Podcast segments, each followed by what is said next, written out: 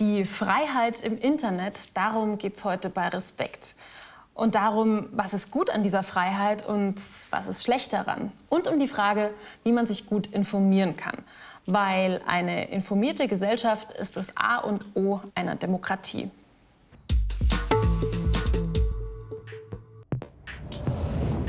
Journalistinnen informieren Menschen über Dinge, die politisch, wirtschaftlich oder allgemein von Bedeutung sind. So können sich die Bürgerinnen eine Meinung über politische Themen bilden. Außerdem beobachten Journalistinnen die Arbeit der Politikerinnen und kontrollieren sie auf diese Weise. Durch diese Art Kontrollinstanz erfüllen sie eine wichtige Aufgabe innerhalb einer Demokratie. Aus diesem Grund wird die Presse auch als vierte Gewalt im Staat bezeichnet, neben der Legislative, der Judikative und der Exekutive. In demokratischen Ländern wie Deutschland herrscht Pressefreiheit. Journalistinnen unterliegen keiner Fremdkontrolle oder Zensur. Deshalb ist die Selbstkontrolle wichtig und Richtlinien sowie Regeln, die für die journalistische Arbeit gelten. Diese Regeln stehen zum Beispiel im Pressekodex. Das ist eine Sammlung von 16 journalistisch-ethischen Grundrechten. Als oberstes Gebot steht darin die Achtung der Wahrheit und der Menschenwürde. Weitere Punkte sind die Wahrung des Berufsgeheimnisses. Das bedeutet, die Identität von Informantinnen nicht preiszugeben. Redaktionelle Texte müssen klar von Werbung getrennt werden. Die Persönlichkeitsrechte jedes Menschen müssen geachtet werden und die Unschuldsvermutung gilt auch in der Berichterstattung. Grundlage jeder journalistischen Arbeit ist eine saubere und gründliche Recherche. Die Fakten müssen stimmen und die veröffentlichten Inhalte müssen korrekt sein. Und die Berichterstattung muss ausgewogen sein, unabhängig von politischen Parteien oder wirtschaftlichen Interessen. Um das zu gewährleisten, gilt in den meisten Redaktionen das Vier-Augen-Prinzip. Jeder Inhalt wird vor der Veröffentlichung von mindestens einer Redakteurin noch einmal überprüft und gegengecheckt. Ein weiterer wichtiger journalistischer Standard, nicht nur eine Meinung in einem Artikel oder Bericht darstellen. Ein Thema aus verschiedenen Perspektiven betrachten und auch die andere Meinung zu Wort kommen lassen. Etwas, was Journalistinnen und Influencerinnen nur zu oft klar unterscheidet. Journalistische Standards sind wichtig. Sie sollen nämlich garantieren, dass möglichst wenig falsche oder unvollständige Informationen verbreitet werden. Natürlich passiert es dann manchmal trotzdem, dass irgendwas passiert und man dann im Nachhinein feststellt, oh, es war doch irgendwie anders. Aber normalerweise ist die Berichterstattung der seriösen Medien schon recht nah an der Wahrheit dran. Also der großen Tageszeitungen und ihrer Online-Angebote oder der öffentlich-rechtlichen Medien und ihrer Online-Angebote. Allerdings ist es ja so, dass es im Internet viel mehr Informationen gibt, die eben nicht von bekannten Medienhäusern gemacht werden. T-Online zum Beispiel hat sich zu einem riesigen Newsportal entwickelt.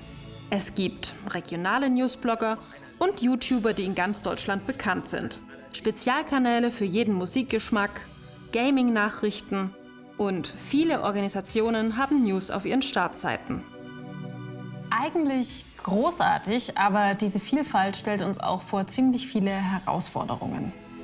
Damit beschäftigt sich das deutsche Newsportal netzpolitik.org. Der IT-Spezialist Markus Beckedahl hat es 2002 ins Leben gerufen. Anhand welcher Merkmale kann ich denn auf so einer Website dann vielleicht rausfinden, ist das seriös? Ist das unseriös? Will mir da jemand irgendwas unterjubeln? Ja, das ist äh, die berühmte Nachrichtenkompetenz. Und das ist gar nicht mal so einfach. Viele Menschen haben zum Beispiel gar nicht gelernt, äh, ein Newsfeed bei einem sozialen Medium wie beispielsweise Facebook richtig zu verstehen, zu verstehen, wie der zusammengesetzt wird, zu verstehen, dass da auch manchmal ähm, einfach Werbung mit reingebracht wird und zu verstehen, dass da auch nicht alles vertrauenswürdig erscheint, ähm, was einem angezeigt wird. Und wir klicken dann einfach auf alles drauf, weil es ja einfach dasselbe ja, Erscheinungsbild erstmal zumindest in diesem Newsfeed hat. Wenn ich dann auf eine Seite komme, dann gibt es natürlich, sagen wir mal, die klassischen Warnpunkte. Ist das, sieht das Ganze seriös aus? Sieht das Ganze professionell aus? Ich gucke mir dann an, habe ich davon schon mal was gehört? Ich gucke mir an, wer steckt eigentlich dahinter? Es gibt ja sehr häufig eine About-Seite, da kann ich dann schnell mal rausfinden, wie finanziert sich das Ganze denn? Ist da eine deutsche Firma dahinter oder stehen da gar keine Angaben? Dann ist ganz schnell klar, okay, hier gibt es offensichtlich keine vertrauenswürdigen Informationen für mich. Es gibt journalistische Quellen, es gibt wissenschaftliche Quellen, es gibt politische Quellen, wie zum Beispiel die Bundeszentrale für politische Bildung. Und für uns ist das alles total selbstverständlich, dass wir uns überall informieren können. Aber Länder, in denen Informationsfreiheit herrscht, sind weltweit eher die Ausnahme. Darauf weist zum Beispiel die Organisation Reporter ohne Grenzen immer wieder hin. Mit Gedankenexperimenten wie das Internet hat nur noch 28 Seiten, dein treuester Follower ist die Polizei, auf Spotify gibt es nur noch die Nationalhymne. Wenn man die dort abgebildete Karte Pressefreiheit weltweit anschaut, sieht man, was Sache ist. Alle Länder, die orange, rot oder schwarz sind, haben mindestens erkennbare Probleme beim Thema Informations- und Pressefreiheit. Ja, wie schlecht es eigentlich aussieht, so weltweit, das ist für uns ja fast schon unglaublich.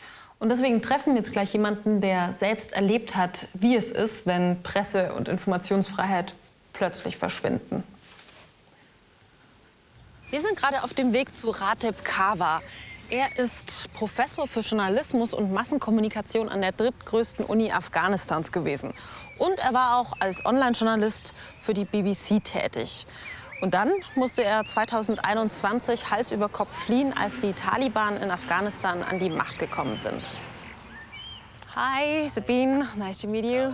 How are you? Thank you. How about you? Good. yeah, you, you picked a very nice park to meet us. Yeah, it is. Yeah. Ja. Wie hat sich denn die Situation dann verändert, als die Taliban an die Macht gekommen sind? So, how did the whole situation change, or what happened when the Taliban took over? Unfortunately, incredibly fast changes. Leider power, hat sich alles extrem schnell geändert. Sobald die Taliban an der Macht waren, haben sie sofort unzählige Restriktionen für Journalisten erlassen. Viele Medienhäuser wurden geschlossen. Journalisten wurden verhaftet, bedroht und gefoltert. uh, Ich denke, der Grund dafür war, dass die Taliban schon immer ein Problem mit der freien Presse hatten. Die Medien haben während der letzten 20 Jahre über die Gewalttaten der Taliban berichtet und über ihre Exzesse. last 20 years. Die Taliban schlossen nach ihrer Machtübernahme auch die Mädchenschulen. Die Freiheit der Frauen wurde eingeschränkt. Musik und Unterhaltung generell wurden verboten. Für mich ist das nach wie vor ein Schock.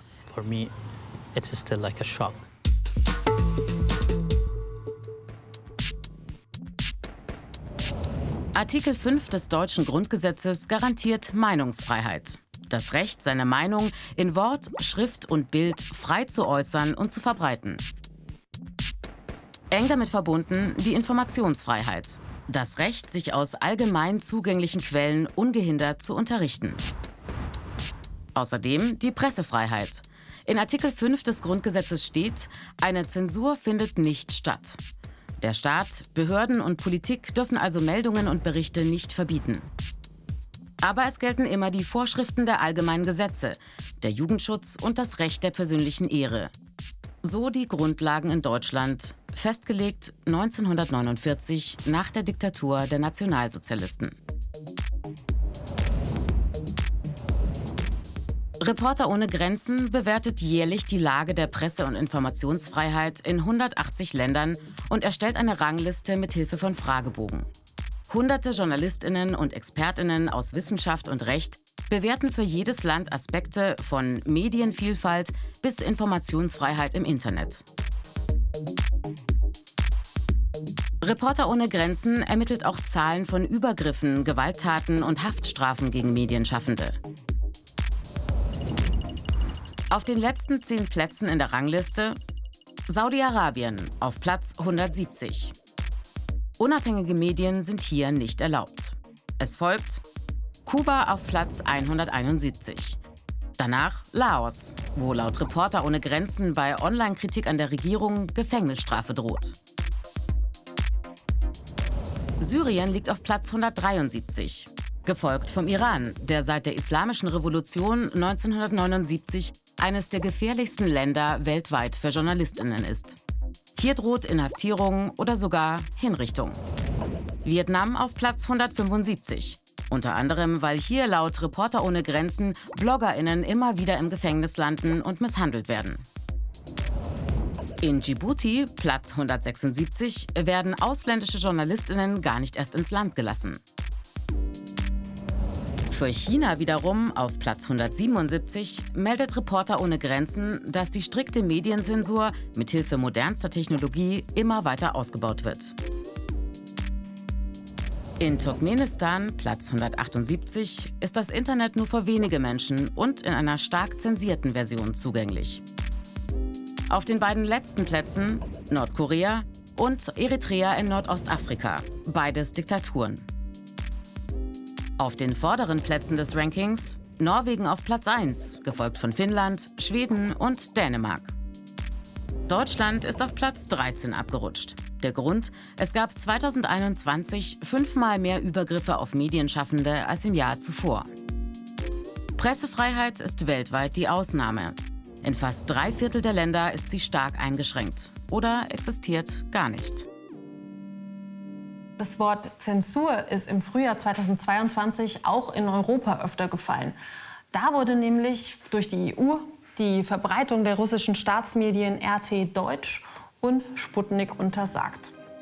Das sind zwei Newsportale, finanziert vom russischen Staat, die sehr oft auch schlicht falsche Inhalte und ziemlich heftige Meinungen im Netz und im Fernsehen publiziert haben. Verboten wurden sie, weil die Sender keine Sendelizenz hatten und trotzdem ihr Programm ausstrahlen wollten.